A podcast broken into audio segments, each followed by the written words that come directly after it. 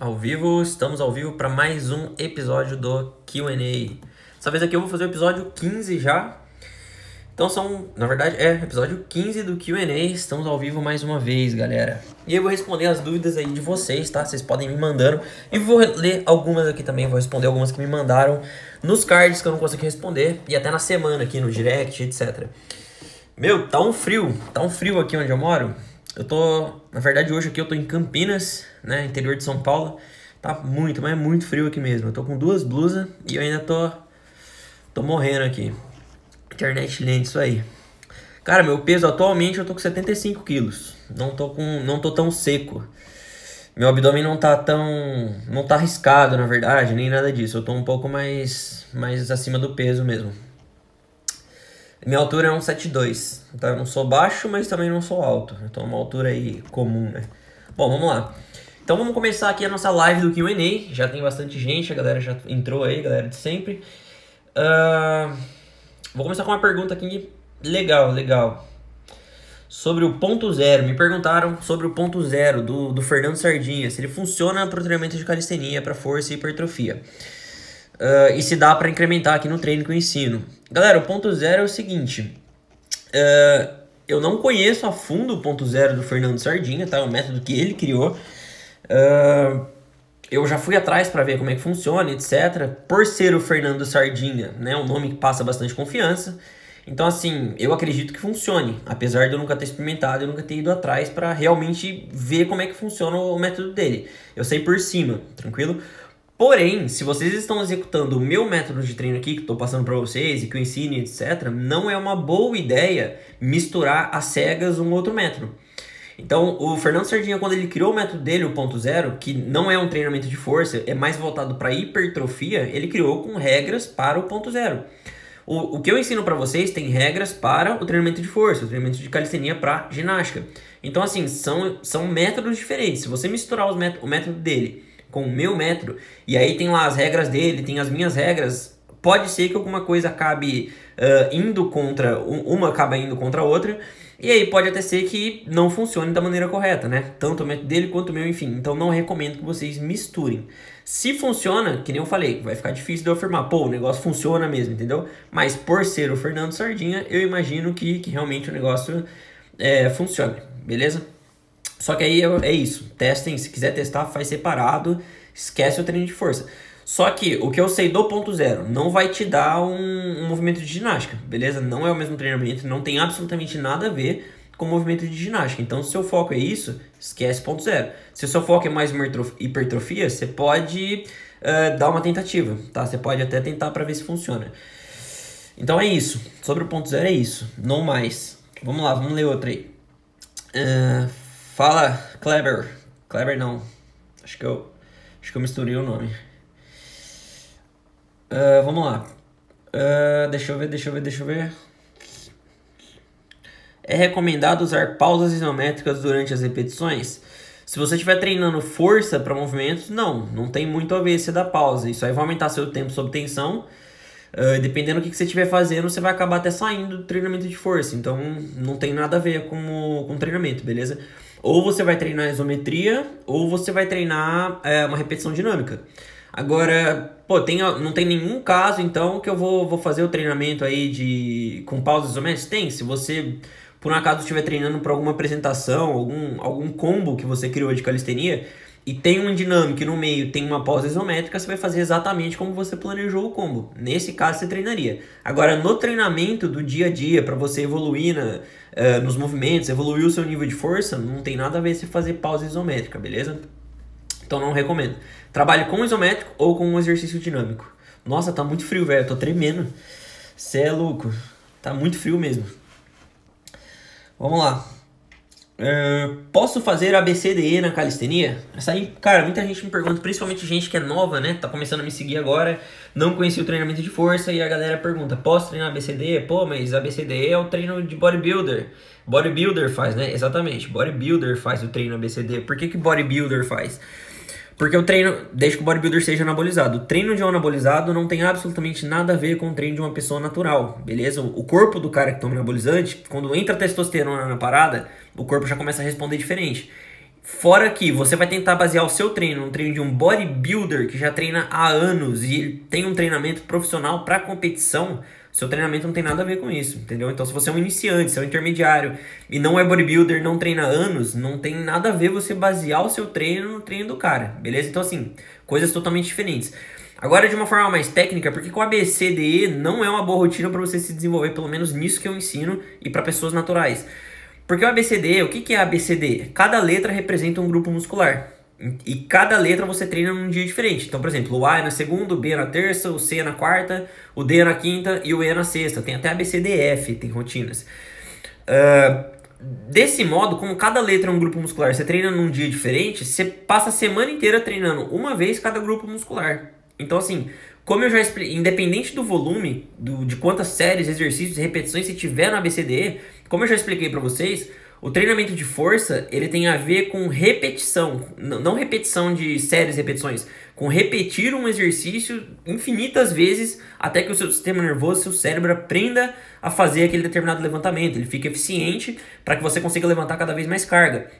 Então assim, se você é, sei lá, o A, você vai fazer uma vez só na semana, então você não tem frequência, você não está fazendo aquele mesmo movimento repetidas vezes, entendeu? É uma vez por semana. Agora, se você for comparar numa rotina ABC-ABC, que você treina duas vezes por semana no mesmo grupo, já é muito superior. Você está fazendo aquele movimento já duas vezes. Numa full body, você está fazendo o movimento três vezes.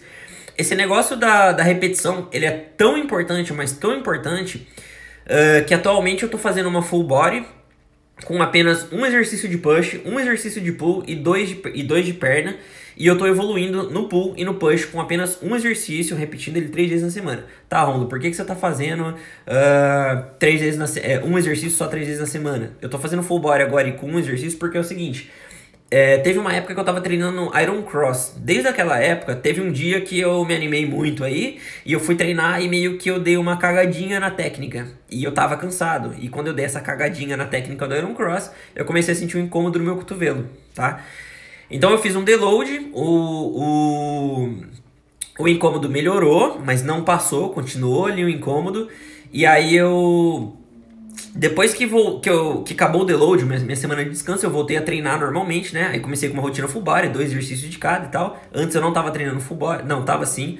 Uh, só que aí eu voltei, comecei a treinar movimentos ginásticos. Tirei o Aaron Cross, porque não dava para continuar com ele, né? Tava sentindo dor, não é. Muita gente pensa, não, meu corpo vai acostumar. Não é assim que funciona. Você tá sentindo dor, seu corpo tá te avisando. Tem uma parada dando errada aqui, pelo amor de Deus, para de fazer isso. Então ouvi o meu corpo e parei. Uh, melhorou, beleza. Só que aí eu percebi que estagnou esse, esse, essa melhora, não continuou melhorando.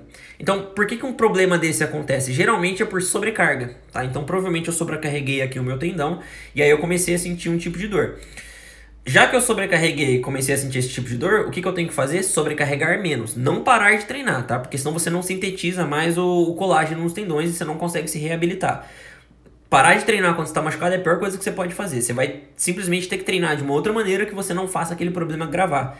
Então eu comecei a treinar um pouco menos. E o que, que seria se treinar um pouco menos? Eu deixei um exercício só de push e um exercício de pull na minha rotina, tá? Pra, pra sobrecarregar um pouco menos aqui. E aí o problema começou a, a resolver de novo, entendeu? Começou a melhorar. Tô quase livre aqui já de dor, de incômodo, na verdade. Não chegou a ser uma dor, mas tava um incômodo. Então tá quase sumindo, já tô quase bem.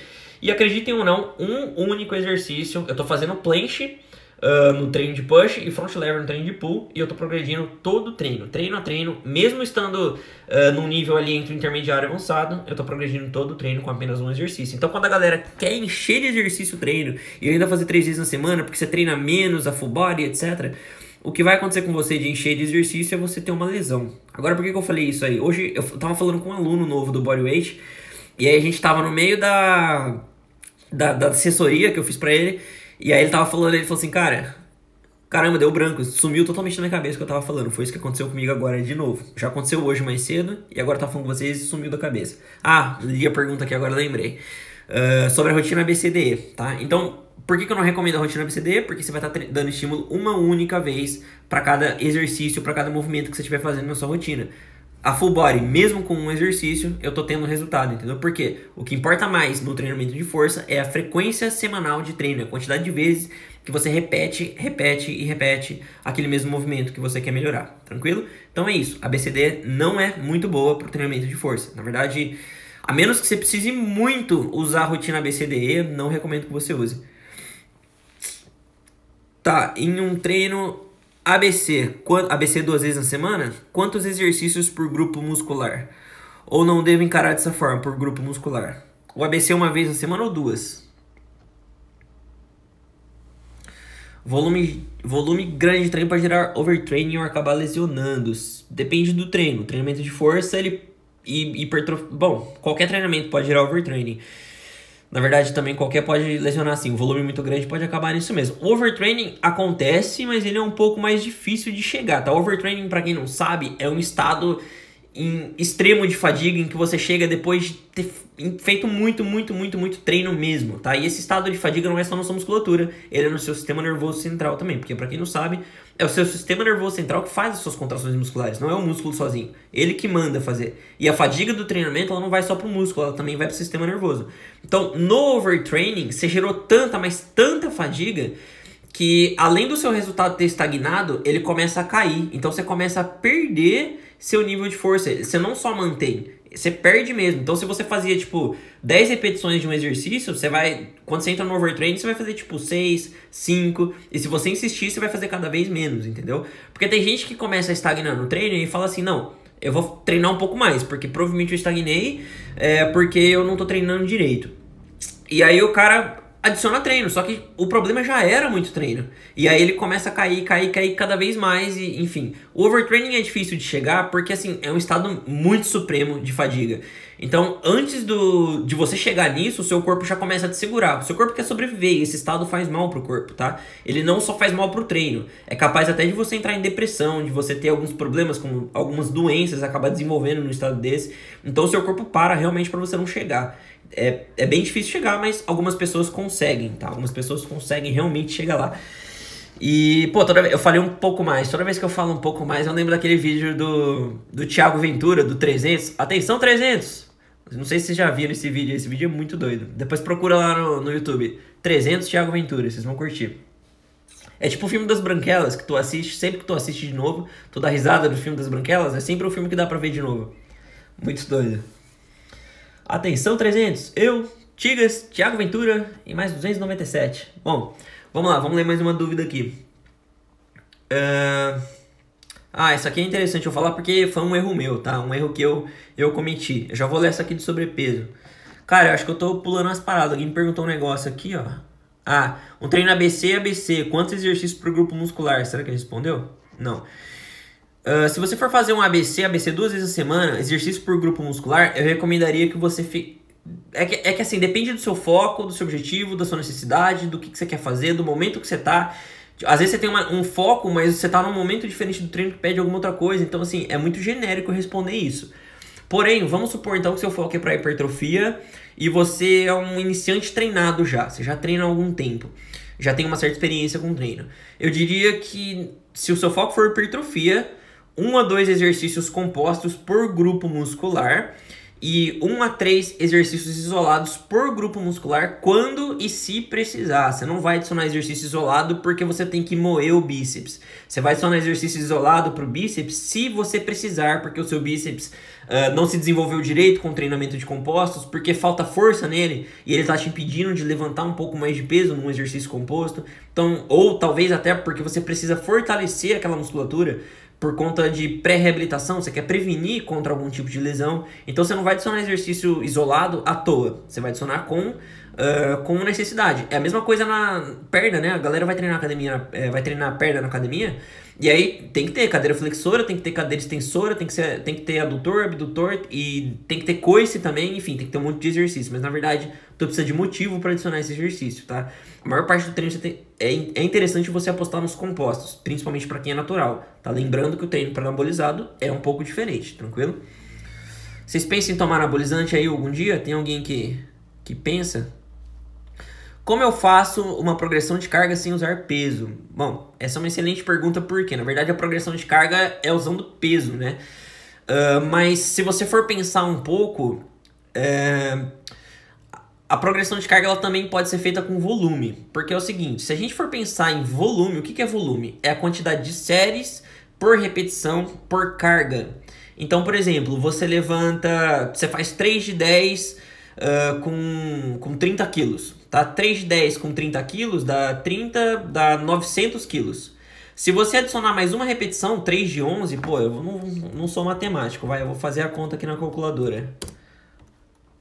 33 vezes uh, 30 quilos, foi isso que eu falei, né? Você vai... Então, 3 de 10 com 30 quilos, você vai estar tá levantando 900 quilos. 3 de 11 com 30 quilos, você vai estar levantando 990 quilos. Então, subindo as repetições, você também fez progressão de carga. No final, o seu volume também é maior, entendeu? Então, é assim que tu faz progressão de carga. Pode ser com peso, né? Adicionando peso aí à medida que for necessário. Eu acredito, acredito não, o que a literatura mostra seria de 2 a 5% de adição por semana. É uma adição, assim, que genérica, que a maioria consegue fazer. Agora, por repetição, você consegue adicionar pelo menos uma repetição em uma série por treino, tá? Isso aí é totalmente possível. E em alguns casos também é possível você adicionar mais de uma repetição ou uma repetição em mais séries, ao invés de uma série só. Mas de todo caso, vai adicionando repetições. Assiste o Manual Calistênico 16 que você vai entender como é que faz isso. Lá no YouTube. Pô, eu tinha visto uma pergunta interessante aqui, ó. Ah, essa aqui, ó. Essa aqui é legal, ó, do Dalmo. Dalmos, Dal, SW, acho que é SW. Uh, oh, pra quem não sabe, eu mudei meu nome do Instagram antes de responder isso, tá? É Viel Romulo agora. Antes tava Romulo Viel SW. E pra quem não sabe, SW era Street Workout, tá? Que era a modalidade que eu praticava antigamente, quando eu competia. Então por isso que meu nome era Romulo Viel SW. Eu não sou competidor, então agora meu nome é Viel Romulo, tranquilo? Então vamos lá. Eu estou com sobrepeso por causa da quarentena. Como seria um treino na calistenia para eu emagrecer? Vamos lá. Uh, primeiro, na verdade, não era nem essa pergunta que eu anotei, mas é parecida. Primeiro, pensa, vamos pensar no seguinte: o que vai te fazer perder peso não é o treino, tá? O treino ele potencializa isso, te ajuda a perder mais peso, mas o que te faz perder peso mesmo é a dieta. Uh, então você tem que apostar numa dieta para acabar perdendo aí os quilinhos a mais, a gordura a mais. O treino, o que, que ele vai fazer? Peraí, primeiro, como é que funciona a dieta? Você tem que consumir mais calorias do que você gasta. Você tem que comer menos calorias do que o seu corpo gasta para sobreviver e para fazer as atividades do dia a dia. Fazendo isso, você já vai emagrecer. Vê lá no YouTube Manual Calisthenics 06. Na verdade, eu tirei do ar, mas eu vou pôr acho que daqui a um tempo. Tá uma aula minha, Manual Calisthenics 06, eu ensinando a fazer dieta, como é que você faz para emagrecer. Então é assim que você faz. O treino, o que, que ele faz? Quando você começa a treinar, ele aumenta o número de calorias que você gasta. Aumentando o número de calorias que você gasta, você vai emagrecer um pouco mais rápido. Ou talvez você possa comer um pouco mais e ainda continuar perdendo peso. Então é isso que o treino faz no quesito emagrecimento.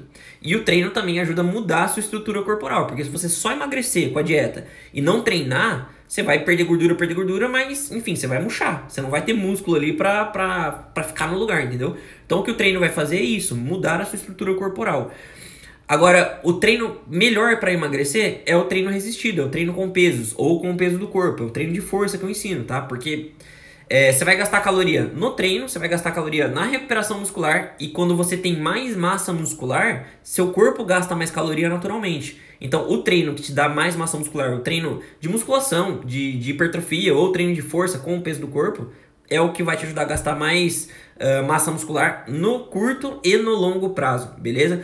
Ah, mas então eu não vou fazer hit, eu não vou fazer corrida, eu não vou fazer nada disso. Vai. Em que situação? Vou te dar uma situação genérica, num planejamento, e é uma coisa que eu vejo assim mais funcionar quando eu tô trabalhando com alguém. Como que funciona? Você vai fazer dieta e vai comer menos calorias do que você você vai começar a emagrecer. Ao mesmo tempo, você vai fazer o treinamento e vai ali continuar ganhando massa muscular. É, é que dependendo do quanto de, de gordura você tiver do nível que você tiver de treinamento, você não vai ganhar massa muscular treinando. Você vai manter ou perder um pouco durante o emagrecimento. Mas se você não está muito habituado com isso, é capaz de você ganhar durante o emagrecimento. Então você vai fazer dieta, perder peso e treinar para potencializar isso e ganhar massa muscular. Depois de um tempo, é comum que o seu corpo comece a se acostumar com isso, com esse processo, tá? É, quando você emagrecer, quando você ganhar mais massa muscular, você já não é mais a mesma pessoa do que quando você começou a fazer esse planejamento. Então você vai gastar caloria diferente, você vai, uh, vai ter uma porcentagem de gordura diferente, você vai ter uma porcentagem de massa muscular, você vai acabar gastando caloria, uma quantidade de calorias diferentes. Então é comum que esse processo comece a estagnar, você comece a, a, a, a parar de perder peso. Dentre muitas técnicas que você pode fazer nesse momento, quando você parar de perder peso, uma delas é você adicionar um HIT ou um cardio, ou é, é um HIT ou um cardio aí no seu, no seu planejamento semanal, mensal, beleza?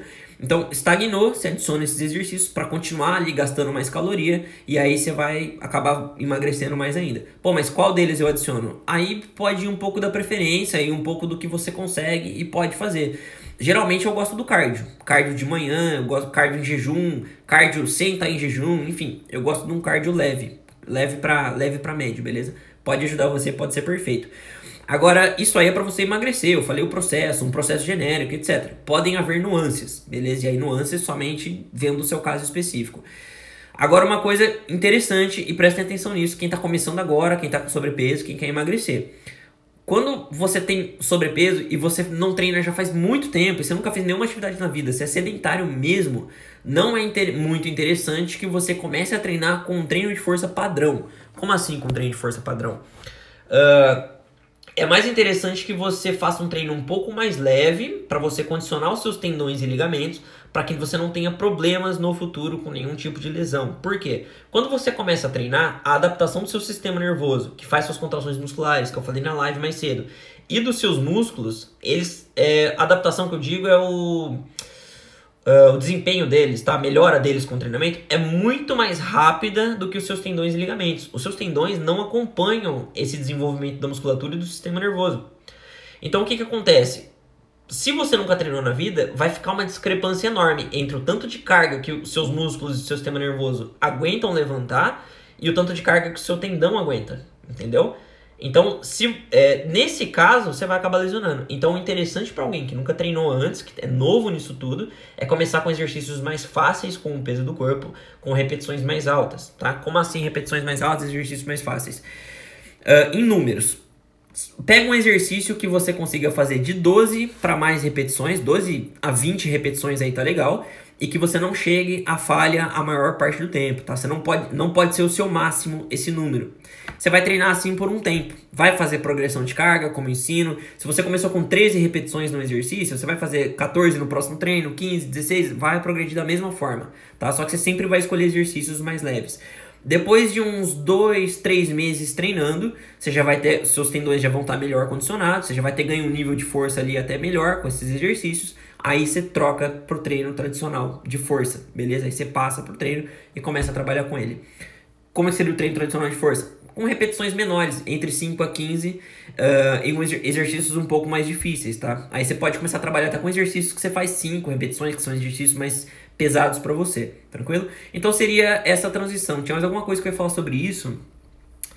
Que era. Ah, é. O objetivo de todo iniciante agora, independente da categoria que você tá, se você é iniciante é, treinado, iniciante novato, se você tá abaixo do iniciante novato, que foi esse caso que eu falei agora, que você era sempre sedentário, você tem que começar um pouco mais devagar, o seu objetivo é, é, ficar proficiente, dominar os exercícios mais básicos da calistenia. O seu objetivo não é virar o Ronnie Coleman e ganhar massa muscular e virar o blindão. Blindão, para quem não sabe, procura no YouTube, depois vocês vão saber. E, nem, enfim, não é ter uma super habilidade como iniciante. O objetivo do iniciante é ficar bom nos movimentos básicos, na forma, na técnica, na execução deles. Por quê? E construir uma base, né? Nesse caso aí dos tendões e ligamentos que eu falei. Por quê?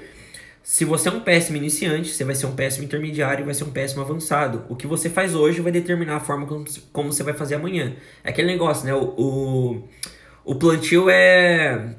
Como é que fala? Como é que fala essa frase? Eu gosto muito dela. Meu pai fala pra mim. Uh, ah, é. O plantio é obrigatório, a colheita é opcional, tá? Então, tomem cuidado com isso. Se você for bom hoje, você vai ser bom amanhã. Se for ruim hoje, você vai ser ruim amanhã. Se você não consegue fazer uma simples flexão hoje com a forma correta, como é que você vai fazer algum movimento mais pesado, com que uma versão mais pesada de flexão com a forma correta, entende? O dips, o agachamento, é a mesma coisa. Então você tem que se preocupar com isso hoje, tá? Você tem que treinar isso hoje, você tem que ficar bom. Não tem problema se você ainda não faz direito, mas você vai ter que treinar isso e ficar bom. Essa é a missão de todo iniciante, independente de qual categoria ele tiver. Tranquilo? Deixa eu ver se tem mais pergunta aí. Eu, Isaías. Isaías é monstrão, fica falando aí, mas nada a ver. Bombinha. Bom, bombinha. Ah, é, da pergunta que eu falei. Quem, quem pensa em tomar anabolizante? Cara, eu não sou contra anabolizante, não. Aliás, é, eu sou. Assim, vai de, de é, objetivo e necessidade. Se o cara precisa de anabolizante. Pra, porque assim, sem anabolizante você não chega num determinado nível de, de hipertrofia de massa muscular. Impossível. Uh, então, assim, se é, se é do seu objetivo chegar nisso, com certeza você tem que ir pra esse lado. Eu não sou contra. E tem muito, muito mito sobre anabolizante por aí. Vocês têm que tomar cuidado com isso, tá? A galera fala mal e tal, mas.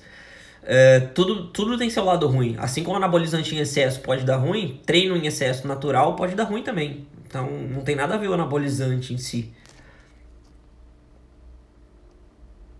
Já não aguento, os anos passam e eu sigo igual. Pior, já vou morrer e não consegui nada. Caramba, não vai morrer não, cara. Começa a treinar aí antes que isso aconteça. Não vai morrer nada não. Qual o jeito mais eficaz de queimar gordura? O jeito que eu acabei de responder. Dieta, dieta, dieta, dieta, dieta. Beleza? Uh, explosive push-ups ou weighted push-ups para ganho de força? Cara, os dois eles são assim muito parecidos aí nesse, nesse quesito. O, o que vai determinar qual deles você vai treinar é o seu objetivo. O que, que você quer fazer mais agora? Você quer ser explosivo e fazer lá os, os push-ups, as versões explosivas dos push-ups? Ou você quer levantar mais peso? Então vai, vai de você, do seu objetivo, tranquilo? Qual é o tipo de treino para ganhar explosão? Treino de explosão, você vai ter que ser explosivo, tá? Você vai ter que treinar que nem o Pedro Fortes. Uh, eu não trabalho com esse tipo de treino aí não, tá? Que nem o do Pedro Fortes. É uma coisa totalmente diferente. Se olhar meu perfil aí, você vai ver que não tem nada a ver, apesar de se chamar calistenia também, tá? Então, mas é diferente. Mas enfim, se você quer ser explosivo, treinos de força vão te ajudar. Mas você vai ter que treinar a maior parte do tempo sendo explosivo, beleza? Meu amigão Viel, fala irmão. Manda um salve, parceiro. Salve, Britos Mateus. Salve, salve. Foi mal aí que demora para chegar nos comentários aqui. Como ganhar equilíbrio para fazer skill? Depende qual skill. Quer dizer, quer dizer, depende não. Calistenia, o Jason, calistenia é específica, tá? O que, que significa isso? Que você, para você se desenvolver em alguma coisa, você tem que ser o mais específico possível. E não é a calistenia, é um pouco além disso. O treino de força é específico. Eu não falo que você tem que ficar bom num determinado levantamento, num determinado movimento. Você tem que treinar ele mais vezes na semana, com mais frequência. E é isso que é o treinamento de força. O skill é a mesma coisa. Se você quer ficar bom na handstand, por exemplo, no elbow lever, nossa, tô tremendo de frio. Você quer ficar bom aqui no, no elbow lever, o que, que você vai ter que treinar para ficar bom nele? Não é pull-up, não é flexão. É claro que essas coisas podem ajudar, mas o que vai te deixar bom no elbow lever é fazer elbow lever, fazer handstand. A handstand, no caso, ela é que nem ficar de pé, cara. Fica de pé aí descalço, agora, agora não, depois da live. Fica de pé aí e começa a olhar pros seus pés. Você é, vai ver, fica olhando, fica olhando, fica olhando. Você vai ver que seu joelho, ele começa a se mexer sozinho, sua panturrilha, seus dedos, o seu pé, eles estão se mexendo sozinhos. Não é você que está fazendo isso. E por que eles estão se mexendo sozinhos? Porque na verdade você não fica 100% equilibrado quando você está de pé. Em momento nenhum você fica 100% equilibrado. A todo momento o seu corpo tá ali tentando te fazer ficar no lugar. Você tá tão acostumado a andar, faz tanto tempo que você faz essa atividade de andar, é, andar, ficar parado, que o seu corpo já sabe fazer isso intuitivamente. Você não precisa fazer esforço e pensar para fazer esse tipo de coisa. Então ele tá ali, fazendo força, contraindo as musculaturas para te manter no seu ponto de equilíbrio. Mas a todo momento você tá saindo, assim como no handstand. Então se você quer ficar bom na handstand, você vai ter que fazer muita handstand, mas muita handstand mesmo. Você é quase obsessivo por isso, assim, para você chegar num nível alto de handstand. Uh, então você vai ter que treinar muito. Que nem foi você ficar de pé. A diferença é que você não tá habituado a ficar de ponta cabeça. Você tá habituado a ficar de pé. Faz anos que você fica de pé, entendeu? Agora ficar de ponta cabeça faz o quê? Faz, sei lá, meses, semanas, um ano, anos, entendeu? Então, assim, é muito diferente. Mas o princípio é o mesmo, beleza?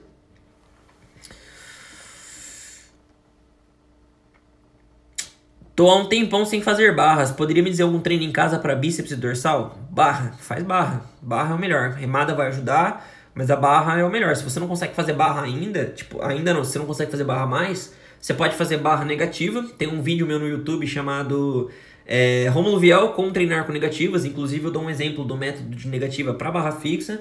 Você pode fazer barra fixa com elástico. Aí você vai ter que saber fazer progressão de carga para fazer isso. Com a ajuda de um amigo ou com o apoio do pé em algum lugar, beleza? Então, dessas quatro formas aí você vai acabar fazendo barra. Cara, vai ter reprise dessa live? Vai, eu vou postar ela aqui. O Instagram não salva mais no story. Ele posta, ele depois que você termina a live, ele fala pra você postar aqui no feed, beleza? Tô de trampo, mano. Vai ficar salvo em lugar. Claro que vai. Você vai poder ver depois. Vai lá, vai lá, vai lá. Nos proteja, irmão. Uh... Dá pra treinar flexibilidade todo dia? O que tem que às vezes ou ou, tem que às vezes dar um descanso. Fernando, dá, mas não significa que você deva. Uh, você vai ter que testar, beleza? Eu sugiro sugestão genérica. Começa três vezes na semana. E se você estiver progredindo, mantém. Se você parar de progredir, aí você adiciona mais um dia. Na verdade, você nem precisaria adicionar mais um dia. Você pode adicionar mais séries e tempo na posição que você está treinando. Isso aí não funcionou, aí você pode começar a adicionar mais dias. Você pode começar a ser mais frequente. Ou ao contrário, começa a ser mais frequente antes de adicionar tempo. Uh, você pode treinar todo dia, mas pode ser que seja muito, entendeu? Então eu não vou saber te dizer como você responde, por isso que tu vai ter que testar. Então começa com três vezes e aí à medida que você for estagnando, você vai, vai acrescentando. Uma, uma frase que vocês têm que levar para sempre, sempre. Guarda essa frase aqui, é o seguinte. Você sempre vai fazer o suficiente para você progredir. Enquanto você estiver progredindo, você não mexe nisso. Quando aí é, e não Desculpa, você sempre vai fazer o suficiente para progredir, não o máximo possível, beleza? O suficiente para progredir, não o máximo possível.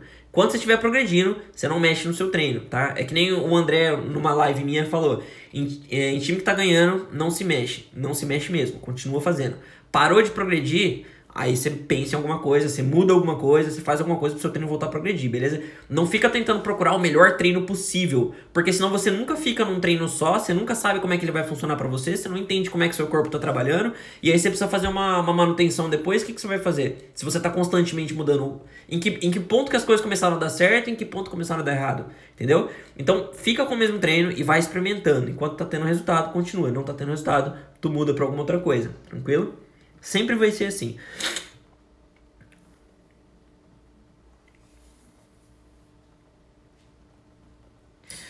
Se eu estou fazendo um exercício, por exemplo, pull-ups, e por um tempo, semanas, e não consigo aumentar o número de repetições, o que, que eu faço? Cara, tem um É muito complicado isso, porque pode ser assim. infinitos motivos, sendo bem sincero. Mas um sistema que funciona bem. A primeira coisa que você vai fazer é reduzir o treino. Então você vai reduzir o que você estava fazendo, beleza? Uh, você vai ver o que acontece nos próximos dias. Se você voltar a progredir, tá beleza, continua com essa quantidade aí. Se você não voltar a progredir, é porque provavelmente era falta de treino. Aí você é, aumenta um pouco do que você fazia antes da redução. E aí você começa a treinar dessa forma.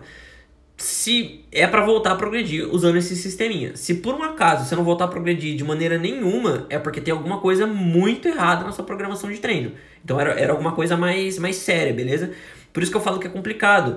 É, se você tá com quantidade de exercícios a mais, quantidade de dias a mais, descanso a menos, descanso a mais, é, tudo, tudo na sua rotina, cada aspecto da sua rotina, se você tiver para menos ou para mais, você pode parar de progredir, entendeu? O que eu mais vejo geralmente é para mais. A galera tá fazendo mais do que deveria. É, principalmente no treino de força, né? Que o treino de força é diferentão. Então a galera tenta fazer treino de força como se estivesse treinando resistência, como se estivesse treinando hipertrofia, e não é da mesma forma. Então geralmente você tá fazendo a mais. Mas já houve casos que eu vi gente fazendo a menos, entendeu? Então sempre tem. Você sempre vai ter que testar e ver o que acontece. Eu, eu geralmente eu faço isso. E aí geralmente funciona. Eu tiro, não funcionou, eu coloco, beleza? Eu aumento, na verdade. O cara é professor está pedindo dicas, me ajuda para aumentar a repetição, me ajuda, mano. Como assim? Romulo, obrigado. Cara, aquela dica de repetições para melhorar a lesão do cotovelo melhorou quase 100%. É isso aí, brother, é isso aí. Continua, continua aqui. E se, se por um acaso parar ou não melhorar, aí realmente tu vai ter que ir no médico, beleza? Nossa, eu quase falei que nem carioca agora. Que começa o jogo, estáticos ou dinâmicos? Eu não vou entrar nesse jogo aí não, professor estáticos ou dinâmicos. Eu, é, depende do que cada um gosta. Eu gosto de estático, mas também sou apaixonado por dinâmicos. Então, assim, os dois. Agora, freestyle eu não, não curto, não. Eu treinava antigamente, mas pff, nunca mais. Não, não sei se eu vou voltar a treinar um dia. Fala Romulo, beleza? Tô treinando a flag e me mantendo por uns 5 segundos. Quais progressões você me indica? Flag é a bandeira humana, tá? Uh, eu não sei, você tá 5 segundos na, na, flag full e tá com uma boa forma? Se você tá dessa forma aí, você pode começar a fazer progressão de, de volume, né? Progressão de carga, aumentar o tempo. Tudo bem que 5 segundos é pouco, mas dá para fazer na flag, entendeu? Agora tem que ver o resto do seu treino, se o resto do seu treino tá ok, se não tá, se a flag tá bem encaixada ali. Mas no geral, se tiver tudo corretinho, progressão de carga, você vai aumentando o tempo aos poucos. Ou você pode fazer até, é, como é que chama? É, Human Flag Press, né? Que você vai começar do chão, subir e descer, do chão, subir e descer. Tem duas versões. Uma você faz o movimento completo na bandeira humana, sobe até em cima e desce, e outra você vai até a metade, entra na posição. Tem também quem começa de cima, vai até a posição e volta, entendeu? Então tem três formas de fazer. Quatro, né? Você pode fazer o isométrico, você pode fazer o press inteiro, do chão até em cima, do chão até metade ou de metade até em cima, beleza? Então você pode treinar dessas três formas e, e sempre fazendo progressão, no tempo ou na quantidade de repetições, tranquilo? Fazer mais de três skills é recomendado? Se você aguenta, se você está conseguindo é, é, ter resultado nos três, é. Se você não está tendo resultado, é porque provavelmente tem coisa demais, beleza? Aí você reduz. Então, observa, não adianta nada se você fizer tipo 3, 4, 5 skills e aí sempre em um você avança e nos outros você fica toda hora estagnado, estressado porque você sempre tá na mesma coisa, entendeu? Então é isso que eu falo, que às vezes é, treino demais não é bom, entendeu? Tem, um, tem até um ponto ali onde seu corpo aguenta. Então se não tá sendo bom para você, diminui, tira um pouco aí dos skills.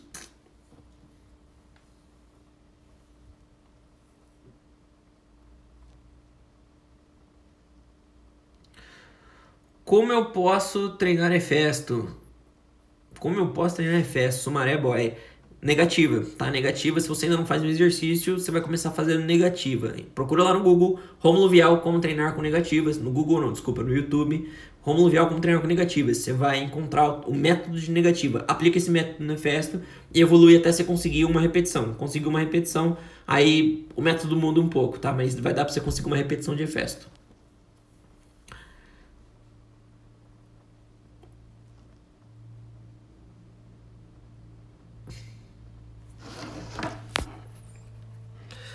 Qual é um treino que eu posso fazer para conseguir fazer efeito? Qual é um treino que eu posso fazer para conseguir fazer efeito? Como assim? Quando fazer deload e qual é a função disso?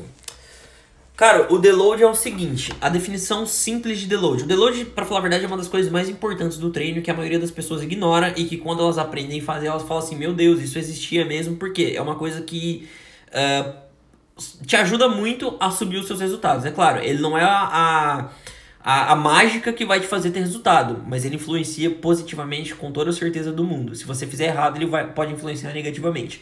Mas o deload, uma, uma versão simplista, é um período programado de descanso no seu treino, tá? Como assim descanso? É, algumas pessoas vão falar assim, não, mas peraí, eu vou descansar do treino? Como assim? Eu vou, eu vou parar de treinar, mas se eu treinar mais em vez de eu descansar, eu vou ter resultado. Nem sempre. Quem faz suas contrações musculares? Sistema nervoso central a sua fadiga do treino não vai só para os músculos, vai para o sistema nervoso. E o sistema nervoso é o seguinte, ele é só um, não é que nem o músculo que você treinou o bíceps é o bíceps que fadiga, treinou o ombro é o ombro que fadiga. Todos os músculos respondem a um sistema nervoso central. Então a fadiga vai todo para esse um sistema nervoso central. Ela vai acumulando. Então, independente se você faz treino push e pull legs dividido na semana e são grupos musculares diferentes, toda essa fadiga vai para o seu sistema nervoso central. E ela vai acumulando, vai acumulando, vai acumulando. Treino a treino, semana a semana, mês a mês, vai lá ficando concentrada. Como é o sistema nervoso que faz suas contrações musculares, e não só isso, é o sistema nervoso que faz você. É, enfim, várias ações que você faz na sua vida, várias, na verdade, ações não, várias coisas que acontecem na sua vida, estresse, se você faz uma prova, se você. qualquer coisa que tu faz esse estresse vai para o sistema nervoso. Então não é só o estresse do treinamento que acumula lá. Estresses da vida diária, pegar trânsito, brigar com alguém, acumula tudo no sistema nervoso. Então assim, é comum que o sistema nervoso ele vá perdendo a eficiência dele. Ele vai, você vai, é, enfim, ele vai acabando ficando menos, menos eficiente. E isso acontece ju justamente por conta da fadiga acumulada. O deload seria o período programado de treino em que você eliminaria essa fadiga sem perder o seu atual desempenho tá? Então, o jeito eficaz de fazer o deload seria não ficando sem treinar, porque se você ficar sem treinar, é muito, dependendo do caso, tem alguns casos que é benéfico, mas dependendo do caso, é bem capaz de você acabar perdendo um pouco do seu desempenho. Então, nesse descanso, o que, que vai acontecer? Você vai eliminar a fadiga, vai ficar o desempenho que você ganhou. Como é que você faz esse descanso aí? Uh, recomendação genérica, tem várias maneiras de fazer o deload, mas uma recomendação genérica é o seguinte: você vai fazer um a dois treinos numa semana com todos os movimentos e exercícios que você faz. Então vai ser um full body, independente se você treinava ABC, ABC, ABCDE, se você treinava push pull, upper lower, straight bench arm, independente da rotina. No deload você vai fazer do, dois dias de treino, duas rotinas full body, uh, com uma a duas séries de cada exercício ou movimento principal do seu treino. A primeira série você chega próxima falha, você pode fazer igual você fazia no, no último treino que você fez Uh, e a segunda série, você vai chegar à falha, beleza? Ou pelo menos você pode chegar perto da falha, que também vai te ajudar a manter. Treinando dessa forma no deload, você vai, você vai fazer um volume suficiente, baixo, para você eliminar a fadiga, mas não tão baixo a ponto de você perder o que você tinha ganho nos períodos de treino. Quando que tu vai fazer o deload? Quando que é o ideal de fazer? Genérico também. A cada 4 a 8 semanas de treino, tá? 1 a 2 meses de treino, em qualquer momento desse que você precisar ou você se sentir cansado, você vai fazer essa semana de deload. Como assim precisar ou se sentir cansado? Com o tempo você vai começar a sentir que o treino não está rendendo, que você está letárgico, que você já não tem mais aquela disposição, você está desanimado, a sua motivação começou a ir embora, você não levanta mais a mesma carga, o treino começou a ficar um saco. Isso aí é, é um grande sintoma de que a fadiga tá, tem bastante fadiga acumulada no seu sistema nervoso. Esse aí é um bom momento entre a quarta e a oitava semana para você tirar um deload, tá? Uma semana de deload. Agora, precisa.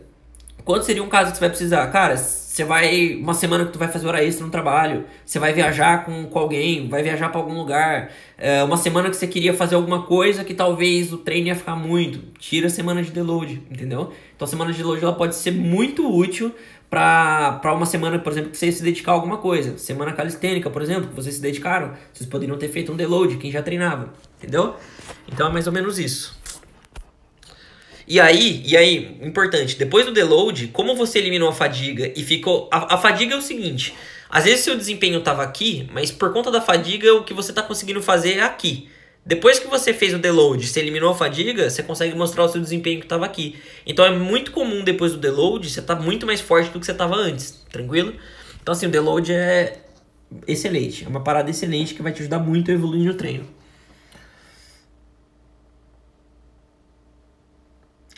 Professor Lucas, mais frio devido ao gasto calórico para manter a temperatura ideal do corpo, consequentemente consome mais energia. Correto.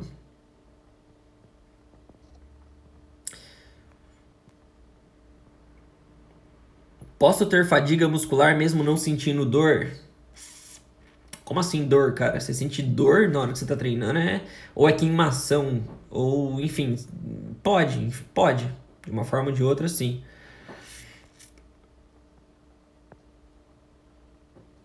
Tem que aprender um jutsu de cada vez. Boa, Konohamaru. É isso aí mesmo.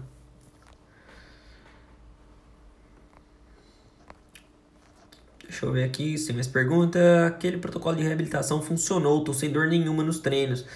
Muito bom, muito bom, André. Cara, continua com o protocolo de reabilitação, se faz ele por uma ou duas semanas, tá? Mesmo que em uma semana tenha parado, faz mais uma semana, de boa, porque pode ser que tenha parado, mas o negócio ainda tá ali, entendeu? E aí você começa a treinar sobrecarregar de novo, foi muito recente, e aí o negócio volta.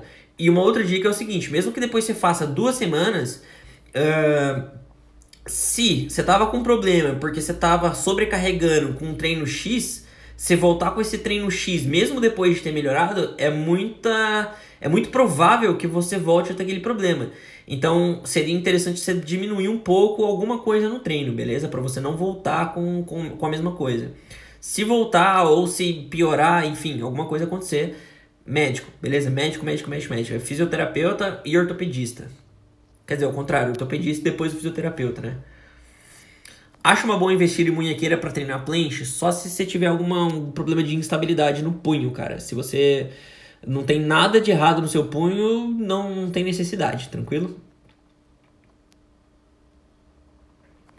Eu tô aprendendo subida na força no handstand, mas eu não aguento manter HS. Você é aquele clássico caso que tá ganhando força antes da técnica. Você foi tá fazendo, tá cometendo o mesmo erro que eu, tá ganhando força antes da técnica. A técnica sempre vem acima.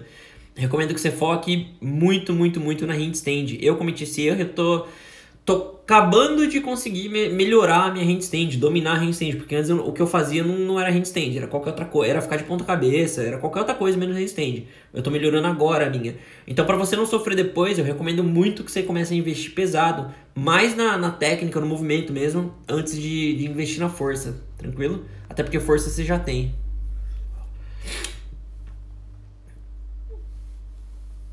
O que é protocolo de reabilitação e como encaixar nos treinos? Estou aprendendo sobre. Ah, tá, isso aqui já falou. Cara, o protocolo de reabilitação é o seguinte, tá? É, que nem eu expliquei aqui na live, vai ter uma hora que de tanto você sobrecarregar os seus tendões, você vai acabar. Pode acabar que você. É, o seu tendão não consiga sintetizar colágeno suficiente para se manter num bom estado. E você acabe desenvolvendo, por exemplo, uma tendinopatia ou alguma outra lesão. Pode acontecer de outras formas. Se você tiver irregularidade nas suas musculaturas, também pode acontecer. Enfim, tem várias outras formas de acontecer uma lesão. Uh, o protocolo é o seguinte: se você começou a sentir dor fazendo. Dor não, desculpa. Você começou a ter algum problema fazendo o seu treino, fazendo algum exercício você vai ter que detectar qual exercício está causando esse tipo de problema, tá? Qual exercício causa o agravamento do seu quadro? Como assim o um agravamento? Pode ser que você sinta dor, pode ser que você não sinta dor, tá? Vou dar exemplo com uma, um problema no cotovelo. Você pode ter tendinopatia no cotovelo e aí você está fazendo remada. E pode ser que você não esteja sentindo dor na hora de fazer as remadas, mas sempre depois do seu treino full body ou pull, você percebe que aquela dor no cotovelo está piorando, está piorando, e você não sentia dor para fazer. Só que pode ser a remada que estava piorando. Aí você tira a remada do seu treino e você percebe que a dor tem uma melhora, que aquele problema melhorou um pouco, ou pelo menos ele estagnou, parou de piorar. Então, cara, esse aí era o exercício que estava causando o seu problema. Então, a primeira coisa a se fazer é identificar qual exercício está causando o agravamento daquele problema, com ou sem dor. Com dor é um grande indicativo, mas não significa que é ele que está fazendo, beleza?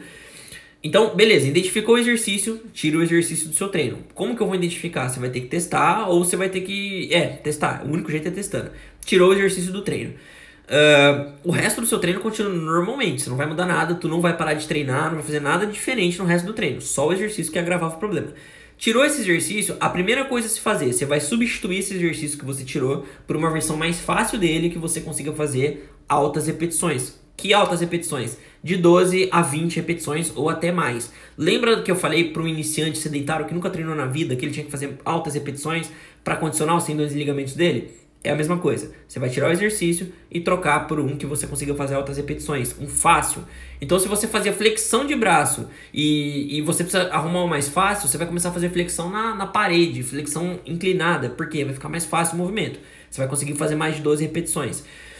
Você vai começar a fazer isso por uma ou duas semanas, tá? Se começar a resolver, ok, continua. Se você perceber que aquele problema não, não, não começou a resolver, ou ele até agravou depois que você começou a fazer isso, você vai para a segunda parte do protocolo. Isso você vai perceber assim já no dia seguinte, nos próximos momentos depois do treino. Você vai para a segunda parte.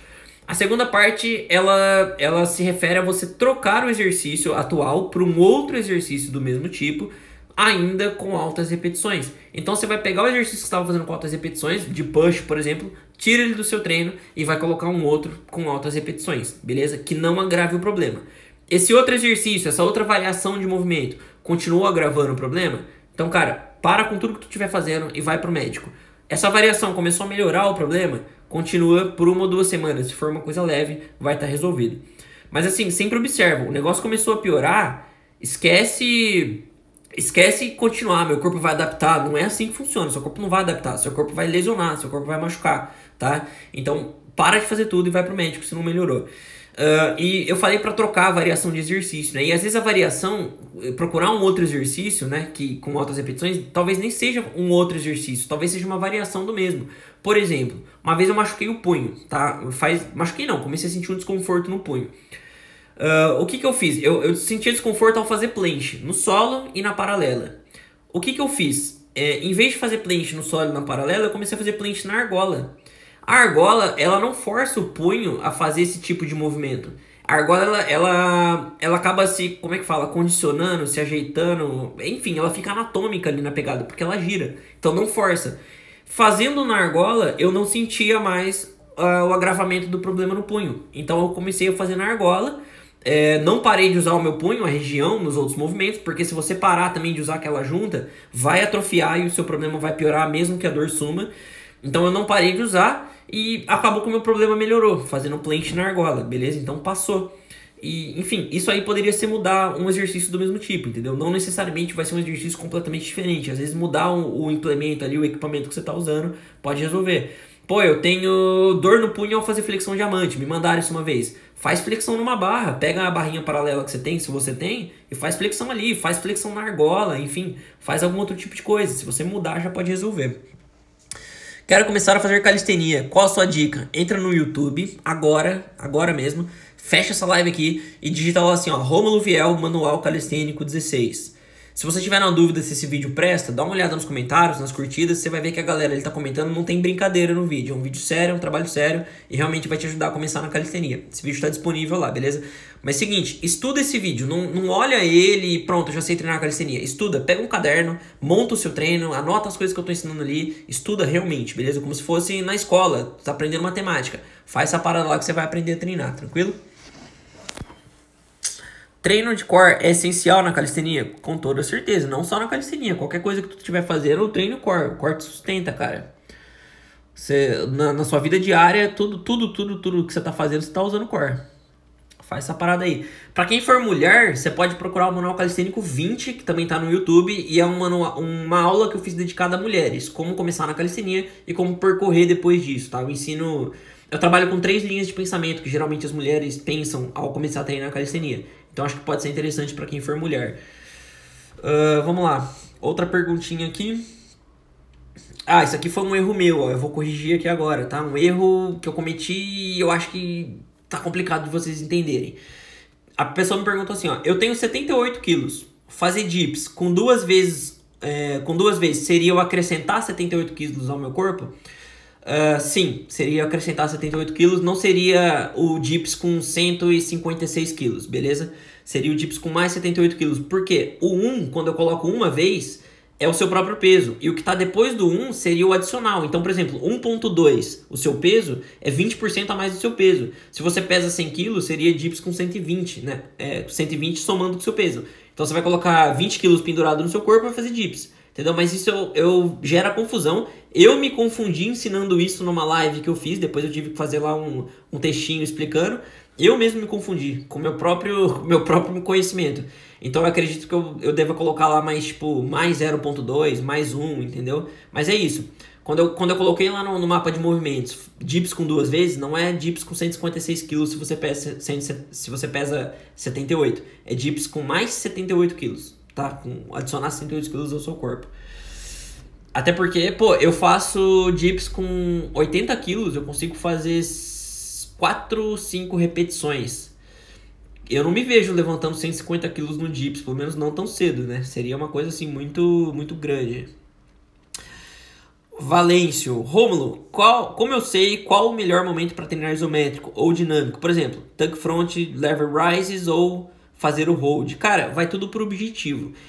Eu sempre falo que a calistenia é específica, e isso é verdade. O treinamento de força, calistenia, para movimentos principalmente, ele é específico. O que significa isso? Que tu vai ficar bom naquilo que você fizer. Então, assim, é, você vai ficar bom no isométrico treinando isométrico. Você vai ficar bom no dinâmico treinando dinâmico, entendeu? Então, assim, uh, você vai ter que treinar o que você quer fazer. O que, que você quer agora? Front lever ou você quer uma puxada no front lever? O que, que tu vai ter que treinar? A puxada no front lever se quiser a puxada ou isométrico se quiser o isométrico. É claro que existe sobreposição de força. Por mais que ele seja específico, tem uma parte não específica. O que, que eu quero dizer com isso? Quando você treinar o front lever isométrico, uma parte desse, dessa força da isometria vai partir para outros movimentos e outras versões do mesmo movimento. Você vai conseguir melhorar um pouco, mas você só vai melhorar muito naquilo que tu fizer. Entendeu? Então você vai ter que ser 100% específico. Agora, quando que tu começa a treinar? Uh, se, digamos que você faz flexão de braços com o joelho. Você não consegue fazer uma única flexão sem o joelho no chão. Você começaria a treinar com flexão sem o joelho no chão se você não faz nenhuma repetição? As chances são que não, dificilmente. Você pode encontrar gente para tudo, mas as chances são que você não treinaria dessa forma. É a mesma coisa os isométricos, tá? Por que, que você treinaria um isométrico ou um dinâmico se você ainda não consegue fazer um front lever pull-up, um front lever rise, um front lever isométrico? Você ainda não consegue fazer. É, as pessoas elas pensam que você tem que ficar tentando porque elas acham que o isométrico é uma categoria separada de movimento. Não é, tá? O isométrico ele contrai a musculatura, ele gera fadiga, gera lesão na musculatura, ele gera tudo que um treinamento dinâmico gera. Independente se é mais ou menos em alguma coisa, ele gera tudo que o outro tipo de treinamento é, gera. Então, o que, que você tem que entender com isso? É que não, não, não é uma classe especial. Você simplesmente vai ter. Eu me perdi de novo. Você simplesmente vai ter que treinar um movimento ali que você, que você quer ficar bom, entendeu? E sobre não ser uma classe especial, então, pô, beleza, eu não vou treinar o front lever antes de fazer ele. Como é que tu vai chegar no front lever, então? A remada é uma progressão do front lever. Por que a remada? Eu não falei que a calistenia é específica. O que, que parece mais com o front lever se você não faz o front lever ainda, qual o movimento que parece mais com o front lever na calistenia? É a barra australiana, é o pull-up, é a flexão de braço, é o dips na paralelo, handstand push-up, é o pull-ups com peso, qual deles parece mais com o front lever? É a remada. Então você está sendo mais específico que você consegue ser no momento. Você não faz o front lever, mas você quer ele, você vai treinar o que parece mais. Vai evoluindo nas remadas, remada, remada aberta, remada arqueiro, remada unilateral. Remada é barra australiana, tá? Para quem não sabe. Vai evoluindo. Quando tu tiver na remada arqueiro, entre a remada arqueiro e a de um braço, a unilateral, você vai estar tá conseguindo fazer o tuck front lever. Por quê? O tuck front lever é uma progressão da remada. E aí tu vai encaixar o tuck front lever no seu treino, no seu treino de pull, como exercício horizontal, beleza? Romulo, eu não consigo fazer barra. O que eu posso fazer no lugar? Você tem uma série de alternativas aí. Você pode fazer dobrar a barra australiana. Então, em vez de fazer três séries, você vai fazer seis. Ou, é, seis séries. Você pode fazer barra com elástico, você pode fazer barra com a ajuda de um amigo, você pode fazer a barra com o pé apoiado em algum lugar, coloca uma cadeira na sua frente, faz a barra ali. Uh, ou você pode fazer negativa, tá? Então você tem uma série de opções aí. Assiste o Manual Calistênico 20, que tá lá no YouTube. É o 20, o manual que eu fiz para mulheres, tá? No final desse episódio tem lá uma série de, de movimentos. Eu falo o que, que você faz para uma série de movimentos quando você ainda não consegue fazer ele. Então tem o pistol squat, uh, o agachamento, se eu não me engano, tem a barra, tem o dips e tem a flexão. Eu falo sobre esses exercícios lá, quais são as técnicas que você pode usar para adquirir eles, tranquilo?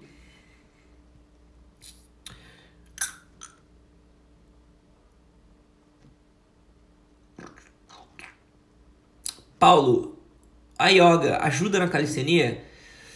Cara, é, ajuda. O yoga ele é perfeito para você relaxar, para você descansar, para você recuperar o seu sistema nervoso central. Eu não falei que o sistema nervoso central ele, ele retém fadiga uh, do, do, treinamento. O yoga é o seguinte: o yoga ele se relaxa durante o yoga. O yoga ele tem a ver com relaxamento do sistema nervoso central. Por isso que você faz também um trabalho de flexibilidade, ele é super compatível com o yoga, com as técnicas de meditação. A meditação tem a ver com você relaxar o sistema nervoso central. A flexibilidade tem a ver com você relaxar o sistema nervoso central. Respiração tem a ver com isso também. Então, assim, por isso que eles são trabalhos parecidos. E relaxar o sistema nervoso central, você não está com fadiga ali? Relaxar pode te ajudar a eliminar essa fadiga. Então, assim, o yoga é super compatível com a calistenia. Recomendo que você faça até se você puder fazer, se você tiver essa prática. Tem tudo a ver mesmo, tá? Para os dias de descanso, assim, ele é excelente. Uh, até depois do treino, ele pode ser excelente. Porém, tá? É, segue sempre a mesma regra para tudo tudo que você fizer para mais vai acabar tendo um efeito negativo no seu treino. Então, se você fizer yoga para mais, tem um, um, limite ali onde ele é benéfico e onde ele começa a ser ruim. Se você fizer para mais, ele vai acabar impactando negativamente nos seus treinos. E aí eu já não recomendo mais, beleza? Mas de forma geral, ele é extremamente benéfico, sim. Molecada, a live tá acabando aqui, daqui a pouco o Instagram apita aqui. Se ele não acabar de ver, esse Instagram tem me trollado. Eu tô fazendo live aqui, as últimas duas lives ou três que eu fiz, ele finalizou a live de uma vez. Antigamente ele avisava pra mim. Deixa eu, deixa eu ver aqui o que falaram.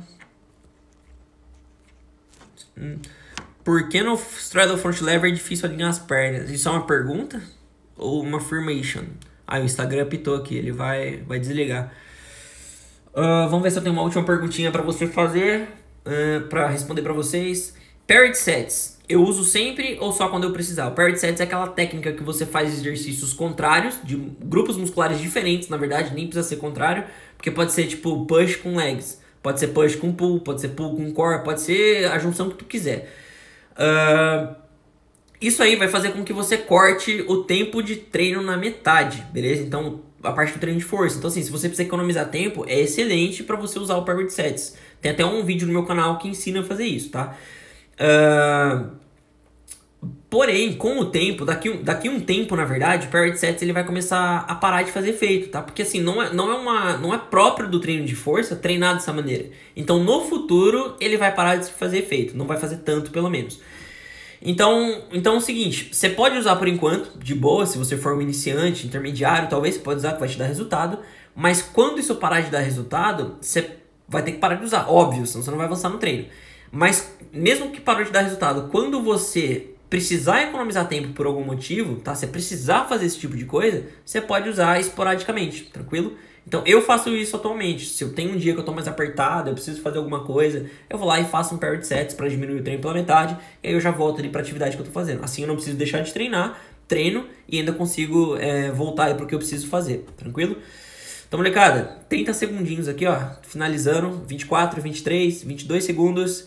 Uh, posso fazer treino de flexibilidade logo depois do treino de força? Com toda certeza do universo. É aí que fica a parte de flexibilidade da rotina, beleza? Dá uma olhada lá no, nos PDFs se você tem, ou no Manual Calisthênico 16, que você vai entender. Então, galera, menos de 10 segundos aí. Muito obrigado por estarem aqui comigo até agora. Tamo junto e até a próxima.